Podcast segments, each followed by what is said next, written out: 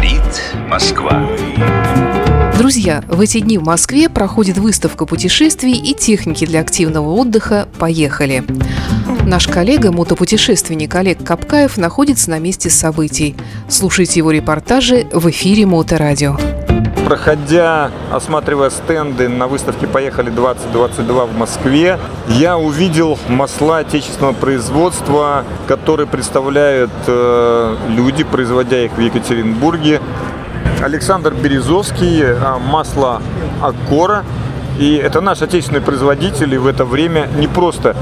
Александр, вот то, что вы производите, и это масла, чем они хороши и как вам сейчас в это время вольготно дышится? А, да, у нас достаточно сейчас хорошо идет наше масло, продается отлично, так как это отличное э, еврозамещение, как нас просил Владимир Владимирович Путин, чтобы продвигать и дальше двигать наши масла.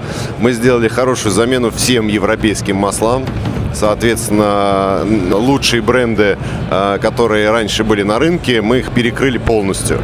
То есть на масло на мотоциклетные темы, автомобильные, грузовые, полностью весь спектр всех видов.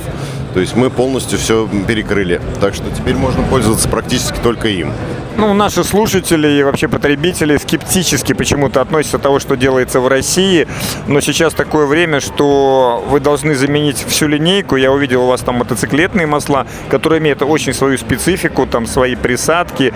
Если у вас лаборатория, испытываете ли вы качество, если у вас сертификаты, и то есть я могу безопасно купить вместо там какой-то известной марки, которую я лил в свой мотоцикл, ездить на вашем масле, и вы даете гарантию, что это то масло, на которое написано на этикетке.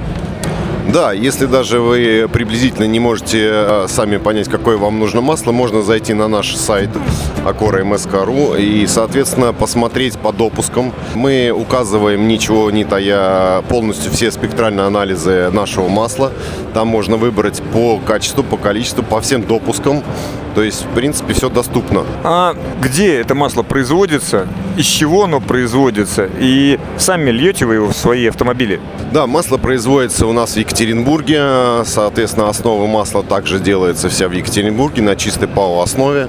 А, присадки у нас до сих пор идут европейские, а, но они выбираются самыми лучшими. Ну и, соответственно, конечно же, я заливаю это масло во все свои машины, начиная от двигателей, коробок автомат, э, гидро усилителей, редукторов, во все агрегаты, какие только возможно. Плюс антифризы также мы производим. Это приятно, когда повар ест свою еду, а человек, который продает масло, заливает это масло в свой автомобиль. Вот эта выставка. Почему вы на этой выставке? Интересно ли вам? Надо ли приходить сюда людям? И что необычно для вас? Потому что я много раз посещаю эту выставку, вас вижу впервые. Ну, в данный момент на этой выставке, в принципе, из масленщиков вообще только одни мы единственные. А, видимо, с рынка совсем а, большинство брендов ушло. Ну и кто-то должен быть на рынке в лидерах. Это Акора. Другого масла нет. А люди, которые сюда приходят и общаются там с вами, с другими, как вы думаете, интересно им здесь и вам? Ну, сюда люди приходят в первую очередь и отдыхать, и посмотреть, и, как говорится, поглазеть, что-то новое для себя увидеть. И, соответственно, мы даем полную информацию и по своим брендам, э, и максимально э, во все это даем им вникнуть. То есть надо идти? Идти по-любому надо, и надо смотреть на это все, конечно. Пока не придешь, не посмотришь, не пощупаешь, не, не поймешь, как это работает. Спасибо. Выставка «Поехали 2022». На выставке «Поехали 2022» в Москве среди путешественников автомобильных мотопутешественников водных мы встретили Дмитрия Щеголева, который буквально, он же сталкер, который буквально с пылу с жару приехал с Кавказа, с Дагестана и только что всей уважаемой публике рассказал, как это. Дмитрий, неужели на Кавказе есть жизнь, туда можно ездить, это не опасно? И как ты там выжил? Всем доброго дня. А, на Кавказе есть жизнь, там безопасно, и да, я там выжил. На Кавказе, в принципе, все прекрасно, все красиво, все душевно, и он, самое главное, стал безопасным. Он, самое главное, всегда был доступным, и он намного ближе, чем кажется. Если вы сохраняете уважение и цените природу, то это будет самое безопасное путешествие для вас.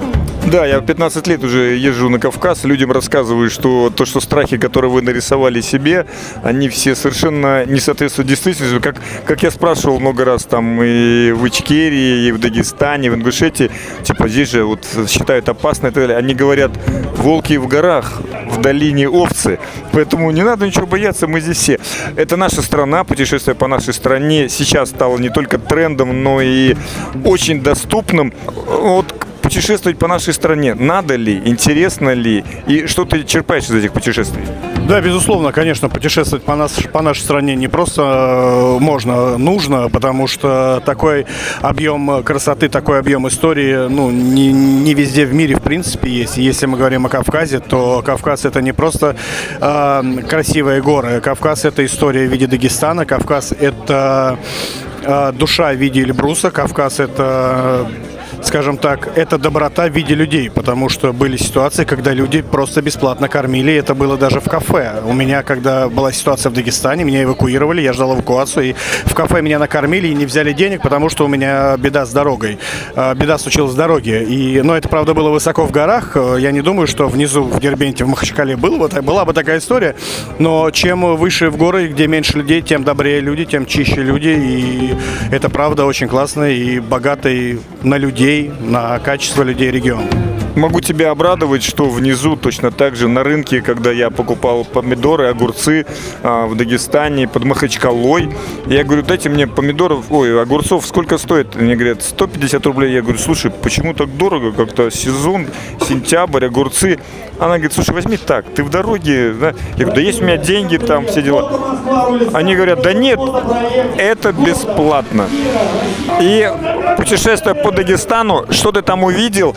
А, самое главное, то когда ты сказал, а, что ты сталкер, и тут у тебя эвакуировали, как это связано? Это же опасно путешествовать на мотоцикле. А, безусловно, эвакуация произошла из-за, как говорится, по воле судеб по небес, а, из-за того, что а, был порван, был, был порван баллон резины полностью и э, не подлежал восстановлению.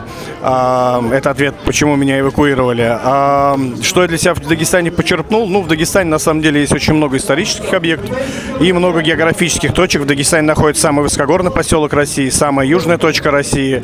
А в Дагестане находится самый большой бархан в России. И в Дагестане находится самый красивый и глубокий каньон в России. Ну, перечислять можно очень долго. Самое главное в Дагестане, а и в Дагестане самые старые на планете Земля плодородные земледельные террасы.